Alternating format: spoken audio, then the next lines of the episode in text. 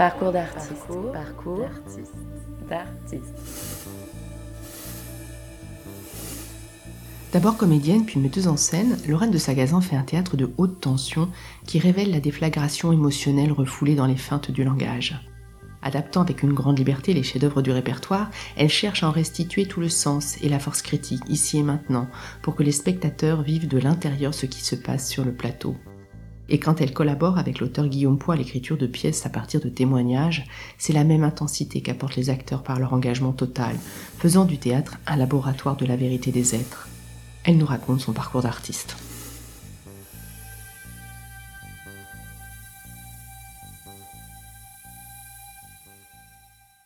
Bonjour Lorraine de Sagazan. Bonjour. Vous avez été longtemps comédienne, 12 ans exactement, avant de passer de l'autre côté, celui de la mise en scène. Et euh, dans l'absence de père, c'est un spectacle librement inspiré de Platonov de Tchekhov que vous avez créé en 2019. Vous racontez, comme en prologue, ce qui vous a mené au théâtre. Vous parlez de votre père, euh, à vous, qui rêvait de faire un métier artistique, mais dans son milieu, ça ne se faisait pas.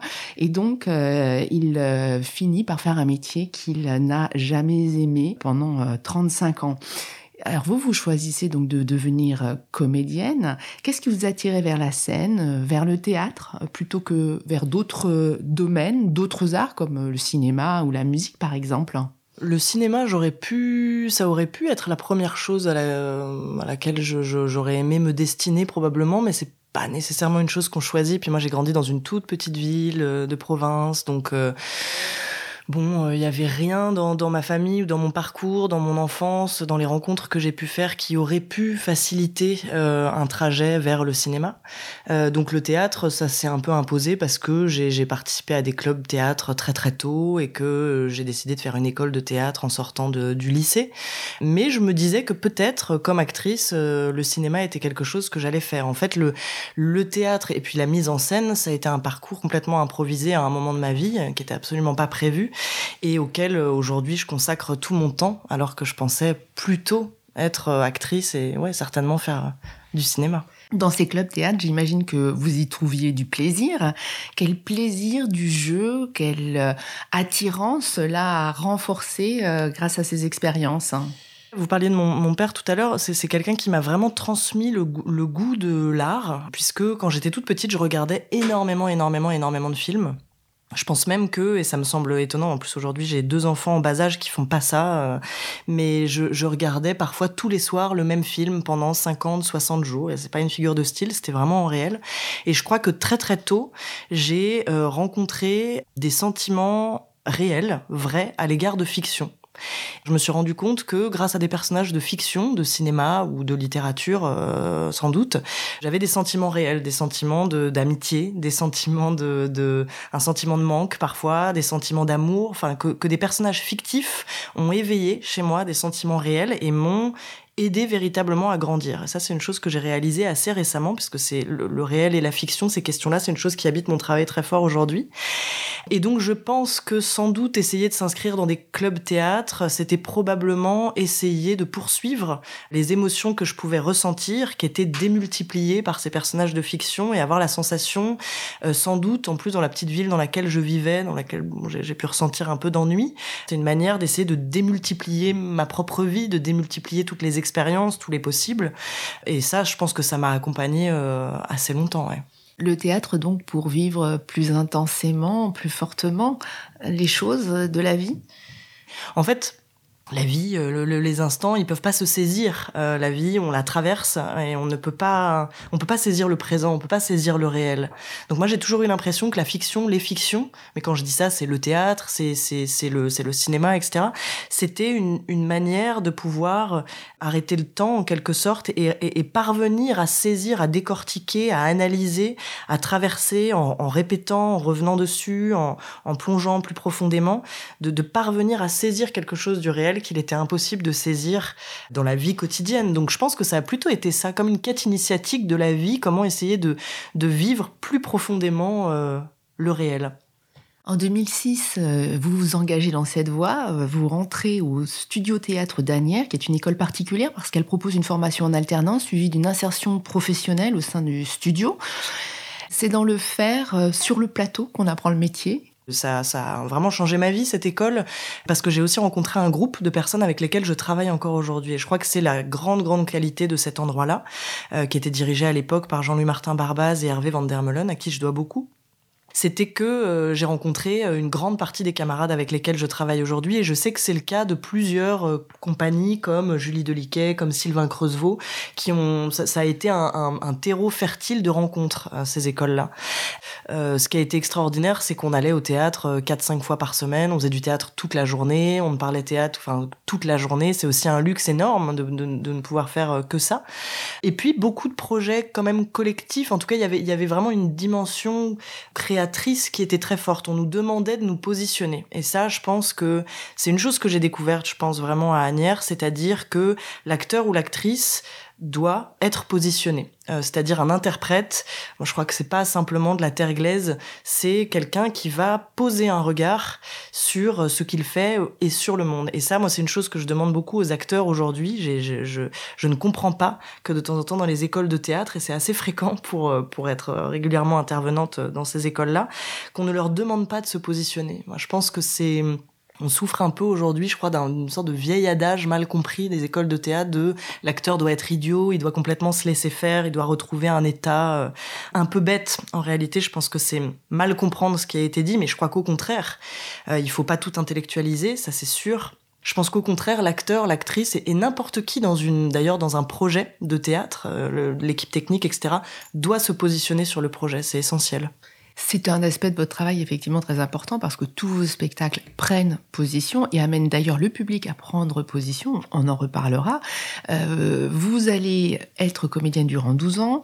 Vous jouez sous la direction de nombreux metteurs en scène et metteuses en scène jusqu'en 2014. Et là, vous signez Ceci n'est pas un rêve dans une petite salle parisienne qui s'appelle La Loge, qui a accompagné l'émergence de nombreux talents. Euh, suivra en 2015 la pièce qui vous fait connaître, Des mondes après Lars Noren, le suédois qui a tant exploré les âmes et les affres du couple et de, et de l'intime. Euh, cette pièce euh, est présentée au théâtre de Belleville. Vous fondez à l'occasion votre propre compagnie, La Brèche. Devenir metteuse en scène, c'était euh, votre propre rêve? Pas du tout, du tout. Ça a vraiment été quasiment un hasard. Je pense que c'est vraiment né d'une forme de frustration, mais une frustration assez joyeuse, de me rendre compte que je me retrouvais dans des projets et que j'avais envie souvent d'essayer des choses à l'intérieur comme actrice qui ne m'étaient finalement pas autorisées ou qui n'étaient pas forcément les bienvenues à l'intérieur de ces projets-là. Donc j'étais bien obligée de, bah, respecter les choix des, des, metteurs en scène. Donc je me suis dit que la seule manière d'y parvenir ou de changer d'avis, c'était d'essayer euh, de monter un projet. Et puis je pense que à l'époque aussi, quand on a 25 ans, tous les moyens sont bons pour essayer de, bah, pour travailler, pour euh, présenter un travail, pour, euh, pour rester actif. donc il y a eu cette petite forme, en effet, ceci n'est pas un rêve, très très rapidement complété par Démon. Et un peu malgré moi, malgré nous, le spectacle a beaucoup tourné et on nous a tendu la main pour proposer un, deuxième projet qui a été beaucoup plus difficile que le premier, parce que le premier c'est un projet assez spontané qu'on fait presque sans réfléchir, sans pression, parce qu'on est dans l'absence du regard et dans l'absence de l'attente de l'autre. Donc c'est presque un projet euh, aussi probablement dans lequel on maturait toutes les années de travail précédentes. Le deuxième est très difficile à monter, j'ai trouvé, ça a été vraiment une, une épreuve et en même temps extrêmement féconde puisque c'était une maison de poupée et qu'ensuite on a retravaillé ce spectacle pendant deux ans. Et je pense que la forme véritablement aboutie du spectacle n'a émergé que deux ans plus tard. Ça a été extrêmement formateur, mais oui, non, ça a été quasiment un hasard la mise en scène. Et au fond, un hasard probablement euh, nourri d'une conviction inconsciente qui était que c'était certainement véritablement la place qui me correspondait beaucoup mieux, puisqu'aujourd'hui je, je suis plus comédienne et je me demande même comment j'ai fait pour être comédienne pendant 12 ans sans me rendre compte que c'était en réalité complètement violent pour moi et que c'était absolument pas un endroit dans lequel je me sentais euh, à l'aise et où je trouvais un épanouissement. Qu'est-ce qui était violent pour vous? Je pense que c'est apparaître euh, physiquement. Alors ça peut peut-être sembler étrange parce que je enfin je veux dire c'est pas j'ai pas un complexe physique particulier dans la vie euh, quotidienne, mais je crois que présenter son corps, présenter sa voix, euh, apparaître tous les soirs devant un public, c'est quand même pas anodin, et moi, ça m'était en fait insupportable. J'aimais beaucoup les répétitions, j'aimais énormément le travail de recherche dans les projets, mais le, les soirs de représentation, j'avais envie de disparaître. Je me j'avais régulièrement cette, cette, sensation que je voulais euh, me cacher. J'ai passé le concours du conservatoire et de d'école nationale plusieurs fois. J'allais souvent au, troisième tour, à la fin des concours, et puis à chaque fois, je m'effondrais complètement. Je me souviens pour la petite histoire que j'ai passé le concours du, conservatoire, donc le troisième tour, et j'ai dû boire de l'alcool avant le passage. C'est à 9 heures du matin en plus, donc il était extrêmement tôt, parce que j'étais incapable d'arriver juste euh, moi-même sur scène. Enfin, c'était impossible pour moi d'apparaître euh, ainsi. Alors, je, je saurais pas encore expliquer tout à fait pourquoi parce que pourtant je pense que dans la mise en scène il y a quelque chose du dévoilement qui est très fort aussi de l'intimité qui est très fort. J'ai pas du tout l'impression de me cacher quand je fais de la mise en scène au contraire. J'ai probablement d'ailleurs l'impression d'apparaître d'autant plus. Et puis je pense que il y avait sans doute une chose autour de, de mon rapport à la au féminin peut-être euh, qui était en jeu là, c'est-à-dire le fait d'être actrice, c'était la seule chose que j'avais pu imaginer, c'est-à-dire c'est comme si dès l'enfance, je m'étais dit qu'il y avait qu'une seule manière d'être créatrice et c'était euh, être actrice. Et je me suis rendu compte au fur et à mesure qu'évidemment la création ça ça s'étendait bien au-delà, mais finalement c'est c'est assez récent euh, cette période où euh, les femmes euh, sont metteurs en scène de manière très libre en fait. C'est moi j'appartiens quand même un peu aux premières générations. Non pas de metteuses en scène parce que ça existait évidemment avant moi mais où ça s'est vraiment complètement démocratisé.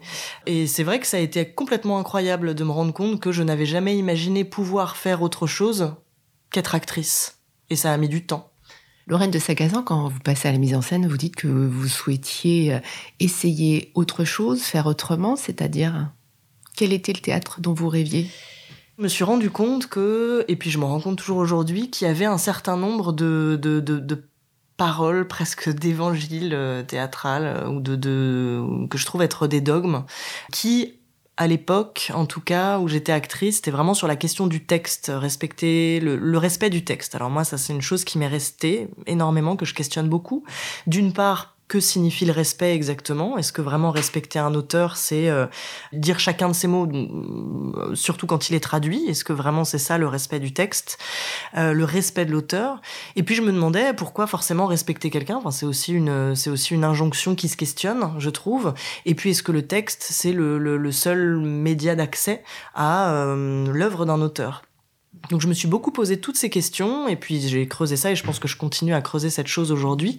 Et je me suis rendu compte moi que j'avais plutôt envie d'essayer de perdre de temps en temps le texte pour essayer de le retrouver ou que essayer d'approcher un auteur, provoquer une rencontre avec un auteur, c'était pas forcément parfois passer par le texte et qu'il y a des gens qui font ça extraordinairement. Mais moi je, je, trouvais que c'était vraiment dommage qu'il y ait autant d'injonctions à faire du théâtre ou à définir le théâtre euh, c'est le théâtre c'est ainsi ou c'est ainsi je trouvais que et je trouve toujours aujourd'hui que ces paroles là elles sont un peu mortifères puisque à partir du moment où une une pensée devient un dogme bah cette pensée est morte. Et moi j'ai l'impression que euh, j'ai toujours eu envie d'essayer de, remettre en mouvement cette pensée. Il y avait sans doute hein, une chose de l'ordre de la désobéissance aussi euh, d'être un peu excité à l'idée de se dire ah bah tiens ça faut pas le faire. Bah j'ai précisément envie de le faire et c'est encore aujourd'hui une chose euh, que je trouve assez excitante. C'est-à-dire d'essayer de creuser l'endroit où euh, ouais une pensée est peut-être en train de, de, mourir quoi quand on l'enferme vraiment dans trop d'interdits trop d'injonctions trop de certitudes aussi de, de rajouter du doute de rajouter aussi du risque, de la tentative. Moi, j'ai l'impression qu'il faudrait toujours rentrer et dans une discussion et dans un théâtre, dans une salle de répétition, avec la possibilité de changer d'avis.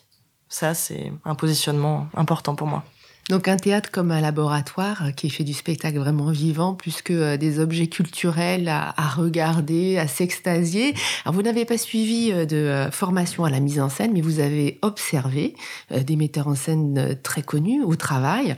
En 2014, tout en créant Démon, vous rejoignez l'équipe de Thomas Ostermayer, grand metteur en scène allemand qui répète alors le mariage de Maria Braun, adapté de Fassbinder.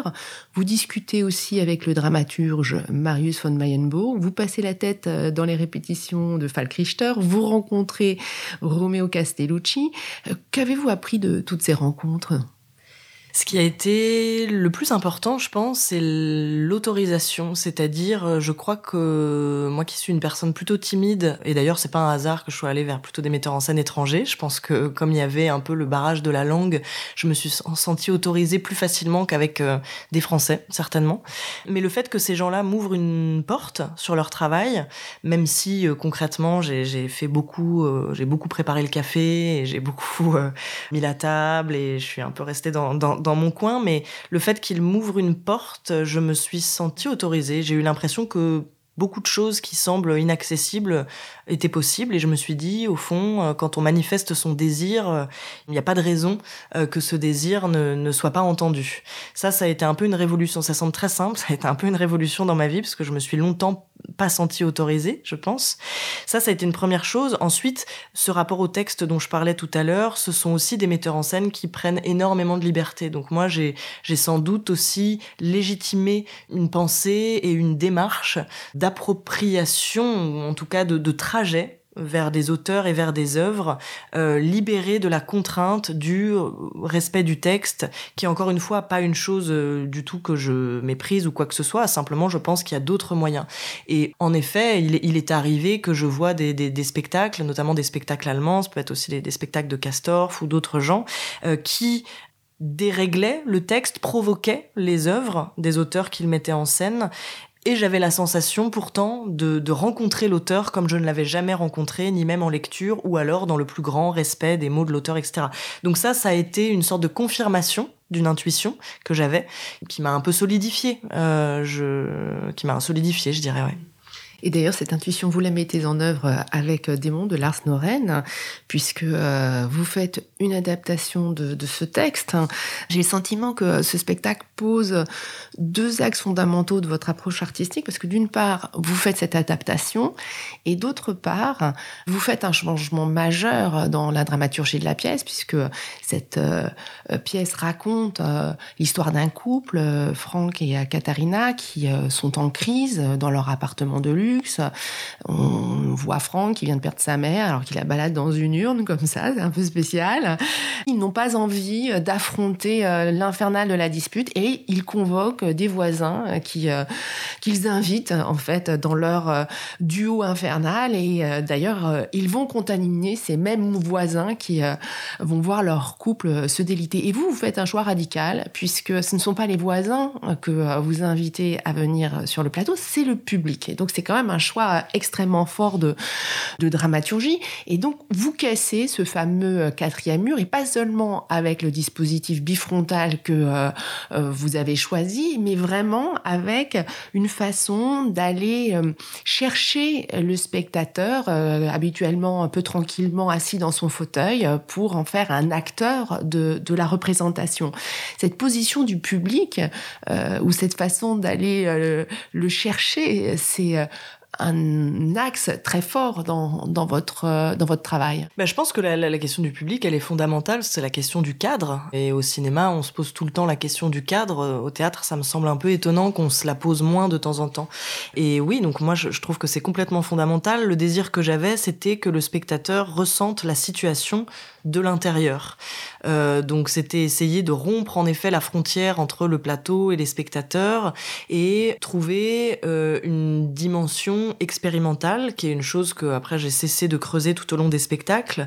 Donc c'est quelque chose qui s'inscrit un petit peu contre une forme de jouissance esthétique passive du spectateur. Je pense que c'est aussi euh, ce qui n'empêche pas d'ailleurs la jouissance esthétique, mais en tout cas ce qui ne me semble pas suffisant. Moi j'ai l'impression que le spectacle vivant, ce qui est extraordinaire, c'est que c'est une expérience euh, euh, directe. Et je suis très gênée, moi, en tant que spectatrice, parfois, quand j'ai la sensation que tout pourrait m'arriver dans le public sans que jamais personne ne s'en aperçoive sur le plateau. Je me dis, c'est quand même moi, je trouve ça très bizarre, en fait, de faire semblant qu'il y a personne dans la salle quand on, quand on joue un spectacle. Et je me dis, bah, il y a, on va pas, enfin, même sur le, le, le côté un peu mécanique, j'ai l'impression que chaque, si chaque représentation se ressemble, moi, j'ai plus du tout envie de, de, de faire ce métier. C'est, c'est trop ennuyeux. Donc, j'ai l'impression qu'il faut provoquer la rencontre entre les spectateurs et l'œuvre, entre les spectateurs et le plateau, et qu'il doit y avoir non seulement une conscience, mais aussi un échange possible qui peut prendre énormément de formes différentes. C'est-à-dire, il ne s'agit pas toujours de faire un spectacle participatif. Là, ça l'était un, petit peu. Mais sinon, ça peut être simplement une interpellation, une conscience, etc. Mais c'est vrai que la question du spectateur, pour moi, c'est tellement un élément fondamental de la représentation que euh, célébrer euh, d'une certaine manière, ou en tout cas penser le théâtre aussi comme un endroit de, de rassemblement où il advient un acte, moi, je pense très fort à ça, que le théâtre aussi doit essayer de, de retrouver vraiment la force originelle de l'action et pas simplement être la représentation du réel.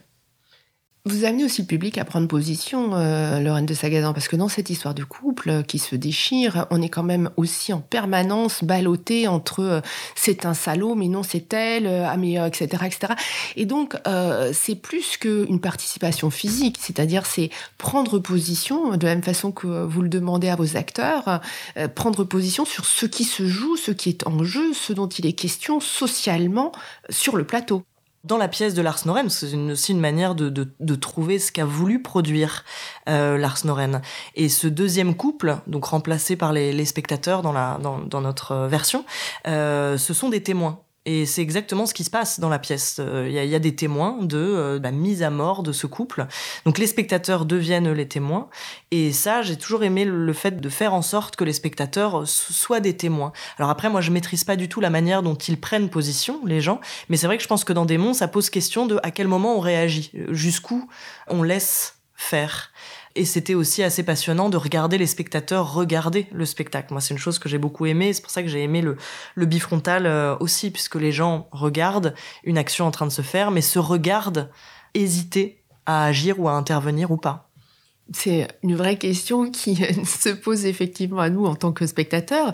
Et cette question de la, de la prise de position, euh, elle permet aussi d'être à, à, la fois ensemble en tant que public euh, et en même temps divisé. On est euh, ouais. dans, cette, dans, ce, dans ce frottement. Dans vos spectacles, vous disiez prendre position, on n'est pas très loin de la critique, critique sociale, et qui me semble aussi très présente dans ce que vous faites en filigrane. Avec Démon, donc de Lars Noren, vous évoquiez la, difficulté de vivre ensemble au sein du couple et plus largement au sein de la société. Et puis avec une maison de poupée euh, que vous avez adaptée très librement de la pièce d'Ibsen et que vous avez écrit en, en 2016, vous questionnez les assignations sociales euh, que vous avez également vécu, je dirais très très intimement, celle liée au genre, à la difficulté d'exister en tant que femme, en tant que femme active, ambitieuse, brillante, et vous le faites en inversant les rôles entre Nora, qui dans la pièce Ibsen est une femme au foyer, et dans votre version à vous, elle devient une juriste en vue, contrairement à son mari, qui lui a perdu son travail et s'occupe des enfants. Et euh, finalement, euh, ce renversement est à nouveau renversé parce que, sans dévoiler euh, la façon dont vous le faites, mais cet homme va révéler son machisme qui reste presque malgré lui, et Nora devra s'écraser sous le poids de la domination masculine. Autrement dit, ce que vous nous dites, ce que j'ai compris, en tout cas à travers cette, cette pièce qui est très intense, elle aussi émotionnellement, c'est que même si les codes sont transformés, eh bien les inégalités perdurent. On a toujours une violence latente hein, qui euh, euh, nous marque. On a toujours un conditionnement euh, qui va formater nos, comportements. Vous parliez de faire un théâtre au présent, Lorraine de Sacazan, faire un théâtre au présent de la représentation, c'était en prise avec les questions de société d'aujourd'hui pour vous? Je pense à l'époque de Démon, d'une maison de poupée de l'absence de père, qui est comme un cycle de travail sur des grands textes fondateurs. Euh, oui, je crois que l'idée, même si c'était un cycle de formation presque, un, cycle initiatique, c'est-à-dire de d'aller chercher de grands auteurs pour me sentir sans doute moins seule et essayer de voir euh, comment je pouvais à la fois les, leur désobéir et en même temps aller les trouver. En tout cas, sur ce premier cycle, la manière dont on a fonctionné avec mon équipe, c'est qu'on se réunissait régulièrement pour lire des, des, pièces. Et quand il y avait une émotion forte, même une émotion qu'on ne pouvait pas expliquer, souvent une émotion qu'on ne pouvait pas expliquer, on décidait de travailler sur cette pièce-là. Ça ne s'est passé que comme ça pendant les trois premiers spectacles, et ça a été très riche puisque finalement il a fallu, un peu comme des archéologues, tout au long des répétitions, essayer de découvrir ce pourquoi on avait ressenti cette émotion. Donc cette chose du, présent, au fond, c'était sans doute quelque chose du présent de nos vies, en tout cas de nos existences, nous, en tant qu'équipe, de voir comment une pièce, sans qu'on ne sache tout à fait pourquoi de manière rationnelle, en le traversant euh, de manière sensible, on allait découvrir ce qui agissait en nous avec ces pièces-là. Et une maison de poupée, en effet, ça semblait euh, complètement euh, traverser des sujets qui nous étaient extrêmement familiers et qui nous posaient encore beaucoup, beaucoup de questions. Donc, ça a été presque un exercice à un moment donné de d'inverser les rôles. C'était pas du tout une idée préconçue. Moi, je, travaille très peu vraiment sur des a priori sur les pièces. C'est vraiment en les traversant, en essayant des choses. On travaille très longtemps. C'est des longues semaines de répétition, donc je prévois très peu de choses avant les répétitions. Enfin, on se documente beaucoup, mais j'essaie de ne pas avoir de réponse euh, rapide. Et on s'est rendu compte un jour dans l'inversion que les questions de la pièce que Ibsen posait, elles nous semblaient dans cette inversion avoir beaucoup plus d'acuité, de, de, véracité et générer encore plus de violence. Elles semblaient en tout cas avoir un impact fort. Parce que monter une maison de poupée telle qu'elle, j'avais l'impression de raconter une femme qui n'existait plus du tout. Cette pièce a été écrite euh, à la fin du 19e, donc euh, les choses ont quand même un peu changé, euh, heureusement d'ailleurs. Et, et, la pièce raconte une femme qui n'a pas le droit de travailler, doit emprunter de l'argent à son mari, doit lui demander l'autorisation, ne peut pas avoir un compte, etc. Et je me disais, mais aujourd'hui, cette femme, elle est quand même assez marginale. Enfin, ça existe encore, mais ça n'est plus du tout une norme. Donc, je me suis dit, ça n'est pas du tout ce qu'Ibsen a voulu produire ça a été finalement une manière d'essayer de, de, de, de, toucher Ibsen du doigt, de faire cette inversion. Moi, j'ai l'impression de m'en approcher beaucoup plus en faisant cette inversion qu'en ne la faisant pas. Et en effet, ça questionne euh, comment aujourd'hui, dans cette, dans cette apparence de, de, de, liberté sur la construction de soi, etc., en fait, il y a bah, un, conditionnement, enfin, un, ouais, un conditionnement latent très fort qui persiste. Pour clore ce cycle, vous euh, signez L'absence de père d'après Platonov en 2019. Là, on plonge dans un microcosme euh, désargenté. Euh, Platonov, hein, c'est un petit noblio de, province qui a été déshérité, mais qui est un séducteur incorrigible, bravache, et qui devient l'instituteur du village. Et euh, d'une certaine façon, la pièce explore la difficulté euh, des choix qui se posent à 20 ans. C'est quoi le devenir? C'est quoi l'identité qu'on va se choisir? C'est quoi le rôle hein? Le rôle qu'on va se donner? Donc il y a quelque chose aussi qui, progressivement, euh, dans ce premier cycle de travail, glisse du couple et des rôles assignés dans le couple à l'identité, l'identité de l'être en société, du rôle qu'on va jouer. Alors c'est marrant parce que c'est quand même une question de théâtre, la question du rôle. Ouais, bien sûr. mais j'ai l'impression que dans Platonov, euh, c'est surtout la question de l'héritage. En tout cas, nous, c'est un peu ce, qui est génial dans cette pièce, c'est qu'on peut partir, elle part elle-même dans tous les sens. C'est à la fois euh, une pièce de jeunesse de, de Tchekhov, donc sans doute un problème de structure dans cette pièce-là, mais ça autorise beaucoup de choses, donc c'est assez passionnant. Et donc, dans toutes les voies qu'on aurait pu emprunter, nous, on a fait le choix de euh, celle de l'héritage. Et peut-on recommencer à zéro sa vie quand on a 35-40 ans et qu'une partie des choses est déjà écrite, mais qu'il reste quand même a priori encore pas mal de temps Et surtout, peut-on se départir de son héritage? Là, il y a eu un travail d'aller-retour très très franc à l'intérieur de la pièce, puisque on a titré la pièce L'absence de père, qui aurait été le titre original, mais c'était une pièce sans titre, puisque c'était un, une sorte de brouillon, cette pièce dont on a retrouvé les épreuves qu'après la mort de Tchekhov. Donc dans certaines notes, il disait qu'il nommait ça l'absence de père. Et en fait, on a voulu euh, faire des allers-retours entre les et nous-mêmes. Je dis nous parce que j'interviens au début du spectacle. Et donc les acteurs, tour à tour, vont évoquer des souvenirs de leurs parents. Euh, questionnant ainsi leur héritage, si bien qu'à l'intérieur de la représentation, on ne sait jamais plus vraiment ce qui appartient à la pièce de Tchekhov ou ce qui appartient à la vie des acteurs. Et ce trouble-là, c'est quelque chose qui me tient vraiment à cœur, qu'on n'arrive plus vraiment à voir la, limite entre l'acteur et le personnage, parce que je crois que Tchekhov écrit pour ça. Il, il écrit sur des gens qu'il a rencontrés dans des trains, dans des campagnes, etc. Et je voulais vraiment euh, provoquer ce rapport, en faire quelque chose de vraiment de, de prégnant, quoi. C'est-à-dire que les spectateurs rencontrent des gens vous, avez fait donc beaucoup d'adaptations, euh, Lorraine de Sacadan. Comment est-ce que euh, ça se travaille, euh, ces, ces adaptations, concrètement? Dans, mon cas, moi, vraiment, je travaille très longtemps. J'ai maintenant même instauré une chose qui est euh, que j'organise des semaines de répétition après les premières. Euh, donc le travail ne s'arrête pas du tout après euh, les premières. On continue à travailler. Donc c'est un peu particulier parce qu'il y a souvent quelque chose qui redescend un peu après une première. Donc il faut se remettre au travail. Mais moi, je tiens très fort à, à ça. donc on peut travailler pendant deux ans sur un spectacle. On a la chance d'avoir les spectacles qui tournent longtemps. Donc ça nous laisse cette possibilité-là. J'ai rencontré, à partir de l'absence de père, Guillaume Poix aussi, qui est un auteur qui a commencé à m'accompagner dans le, dans le travail. Moi, j'ai la sensation de faire un travail d'écriture, mais qui est plus de l'ordre de la conception du spectacle. Lui, il écrit véritablement. Il a une plume que, que moi, je, n'ai pas. Et il y a des allers-retours entre euh, donc le travail qu'on peut faire avec Guillaume, les discussions qu'on a, l'observation que l'on mène dans les répétitions, un travail d'improvisation qui est assez long, et puis un certain nombre d'expériences qu'on fait avec les acteurs. Par exemple, l'absence de père. On est allé travailler pendant trois jours dans une maison. On a trouvé une maison qui ressemble à la maison de de de d'Anna Petrovna. Et on est parti pendant trois jours et j'ai lancé une grande improvisation de trois jours qui ne s'est pas arrêtée même la nuit. Et pendant trois jours les acteurs ne devaient pas sortir de leur fonction de leur rôle en quelque sorte et de voir ce que tout ça ça allait générer. Aussi pour que les acteurs aient un paysage commun c'est-à-dire puissent quand ils parlent de la maison avoir des images communes euh, des expériences communes et des souvenirs communs. Moi j'aime beaucoup travailler sur toute la dimension invisible. Donc quand je travaille sur une pièce on travaille aussi toutes les scènes dont il est question dans la pièce, mais qui ne sont pas visibles par les spectateurs. Et je crois que même si elles ne sont pas visibles concrètement par les spectateurs, je crois qu'il y a une matière, cette matière invisible, elle est nourrie quand même, elle est remplie. Et je crois que je travaille plus sur l'invisible que sur le visible au fond au théâtre.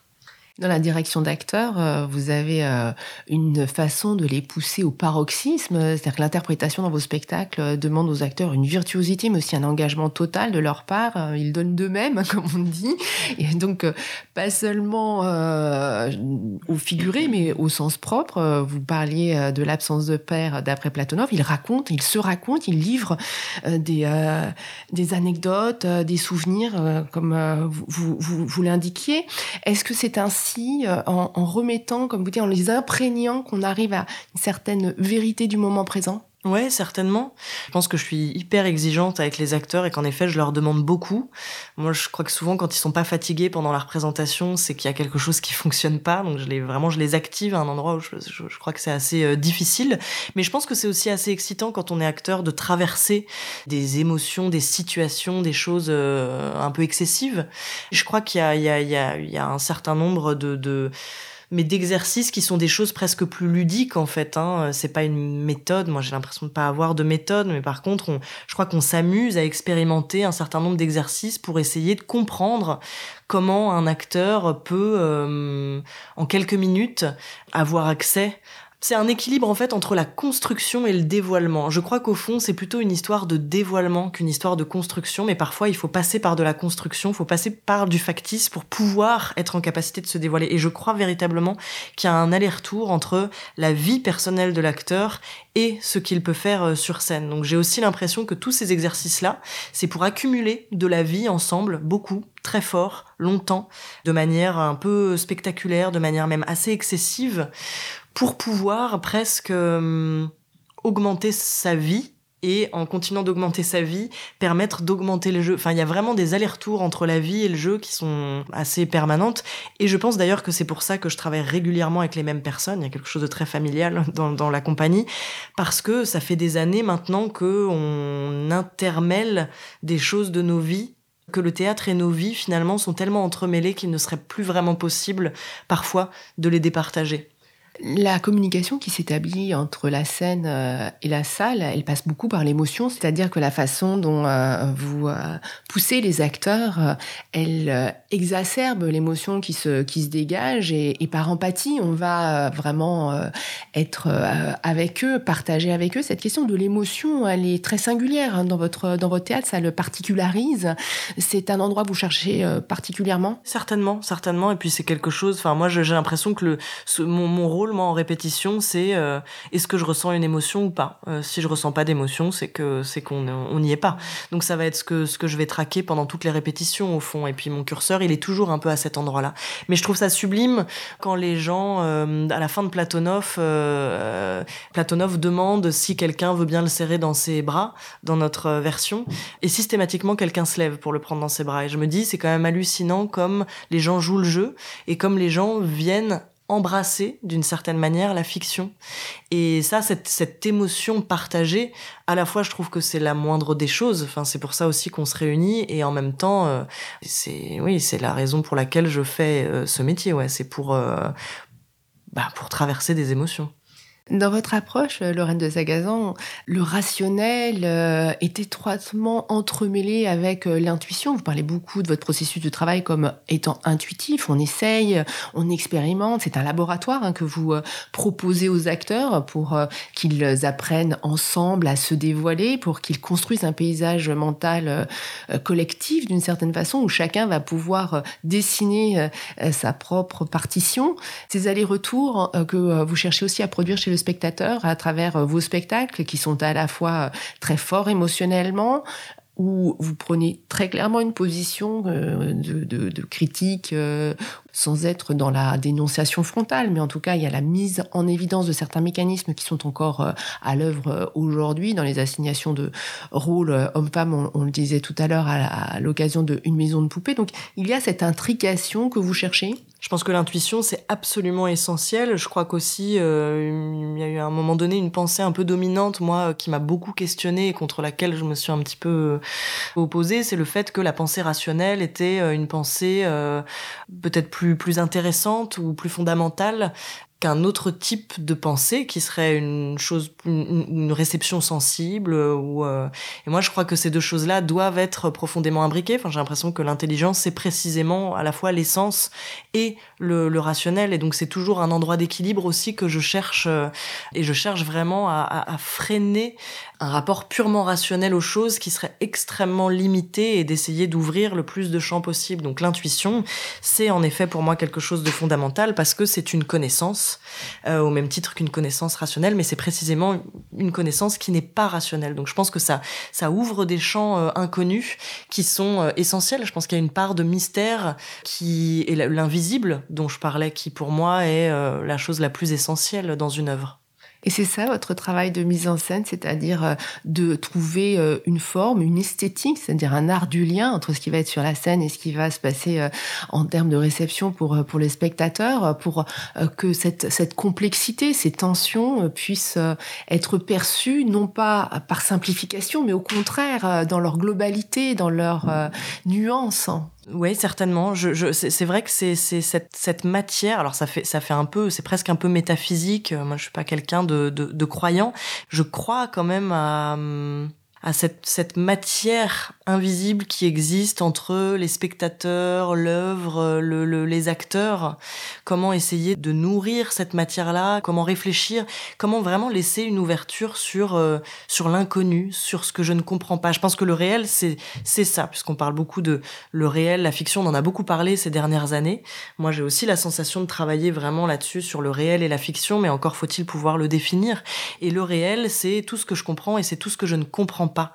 Et au fond, euh, travailler sur ce qu'on comprend, sur ce qu'on a déjà compris, sur ce qu'on connaît déjà, c'est pas très intéressant. Moi, j'ai pas envie d'y passer ma vie puisque bon, bah, c'est censé être quelque chose de déjà acquis. Par contre, aller traquer l'inconnu, ce qui nous parvient sans qu'on comprenne tout à fait pourquoi, ce qu'on ne peut pas définir, ce qui passe ou ce qu'on reçoit sans qu'on ne sache tout à fait pourquoi, ce mystère-là, ça, euh, ça, ça me passionne, ouais. Vous parliez de l'invisible, euh, Lorraine de Sagazan. Vous avez euh, justement intitulé un de vos spectacles La vie invisible, qui était créé en 2020 avec euh, Guillaume Poix à l'écriture. Ça inaugure un nouveau cycle. Entre-temps, vous aviez fréquenté quelques auteurs contemporains avec, en 2017, La poupée barbue d'Edouard Elvis Vouma. En 2018, Les règles du jeu de Yann Verbourg. Donc, La vie invisible, c'est un nouveau cycle. Vous changez votre processus de travail puisque là, vous allez composer, concevoir ces spectacles à partir euh, de témoignages. Euh, va suivre euh, un sacre hein, qui est une œuvre très forte que vous avez conçue sans doute influencé par euh, cette pandémie absolument euh, inouïe que nous avons euh, traversée, qui est une expérience et un bouleversement anthropologique majeur dont on prend certainement peu ou pas pleinement conscience. Donc, il y a cette inflexion, il y a ce nouveau cycle. Comment vous définiriez ce nouveau cycle de travail? Je parle moi-même de nouveaux cycles, mais euh, finalement, c'est, c'est, je pense que c'est quand même une continuité, puisque bon, euh, que Ibsen, Tchekhov ou Lars Noren partaient à la rencontre de gens pour écrire euh, leurs œuvres. Donc finalement, on a décidé avec Guillaume Poix de faire la même chose, pas, pas, pas pour faire pas pour faire pareil, mais simplement ça a été comme une, une sorte de continuité en même temps de changement de processus de travail. Moi, je pense que j'ai eu une sorte de crise de fiction. J'ai traversé un moment de doute euh, énorme à un moment donné. Je, ne croyais plus du tout euh, à la fiction. Je, je voyais plus, absolument plus comment faire du théâtre. J'ai même failli arrêter. Je me suis dit qu'il fallait que je, fasse autre chose, que je n'arrivais plus à comprendre en quoi euh, il y avait une nécessité de fiction. Euh, je, n'y croyais plus, en fait. J'avais l'impression qu'il se passait des choses tellement incroyables partout que raconter des histoires, je voyais pas bien ce à quoi ça servait. Mais ça m'a permis de redéfinir ce qu'était pour moi la fiction, ce qu'était pour moi le, réel. Je pense vraiment que la fiction, pour moi, est pas une fin en soi soi, un moyen pour euh, éclaircir le réel, pour l'approfondir, pour peut-être éventuellement l'augmenter aussi. Et je pense que ce cycle, il part aussi d'un désir de faire de l'expérience quelque chose d'encore plus euh, radical dans les spectacles et aussi la dimension performative, c'est-à-dire comment on va pouvoir faire un acte sur scène, comment la représentation n'est pas euh, simplement la présentation renouvelée tous les soirs d'une œuvre, mais vraiment euh, un acte remis en jeu euh, tous les soirs. Et en effet, on a décidé pendant cette pandémie, avec Guillaume Poix et l'équipe dramaturgique, de rencontrer autant de personnes que de jours qu'on estimait gâchés par la crise. Donc on a rencontré plus de 300 personnes et ça a donné lieu en effet à deux spectacles, ces rencontres. Une première qu'on a écrit à partir de rencontres avec des personnes déficientes visuelles, donc La vie invisible, qui est un spectacle qui questionne la perception et la mémoire. On se rend compte au fur et à mesure du spectacle que c'est sans doute un peu la même chose. Et un autre spectacle, un sacre, qui questionne la béance que représente la prise en charge de la mort dans nos sociétés euh, contemporaines. Vous travaillez avec euh, cet auteur euh, contemporain, Guillaume Poix, à partir de ses témoignages, et pourtant c'est pas du documentaire, c'est autre chose. Où se glisse l'écriture, la part de l'écriture dans votre processus de travail avec Guillaume Poix? Guillaume, lui, fait des propositions d'écriture dont on discute euh, ensemble. en fait, c'est énormément de communication. C'est-à-dire, c'est comme si moi je lui commandait de l'écriture à l'intérieur des répétitions. On continue à en discuter, on ajuste. Euh, moi, ça m'arrive parfois de formuler, mais avec des mots euh, que je trouve pas euh, adéquats et d'essayer de, lui demander de reformuler. Lui, évidemment, fait aussi des propositions qui vont au-delà de, des commandes que je lui fais. Et puis, il y a tout le travail de répétition, d'improvisation, ce que proposent les acteurs. Et ce qui surgit, parfois, on a un projet, on pense que ça va fonctionner, ça marche pas du tout, et le spectacle continue à se transformer si on est attentif aux répétitions et c'est ce qui s'est passé pour La vie invisible. On était parti pour faire un projet sur la perception en interrogeant des personnes non-voyantes. Et petit à petit, grâce aux rencontres, le spectacle s'est euh, déplacé, déplacé, déplacé.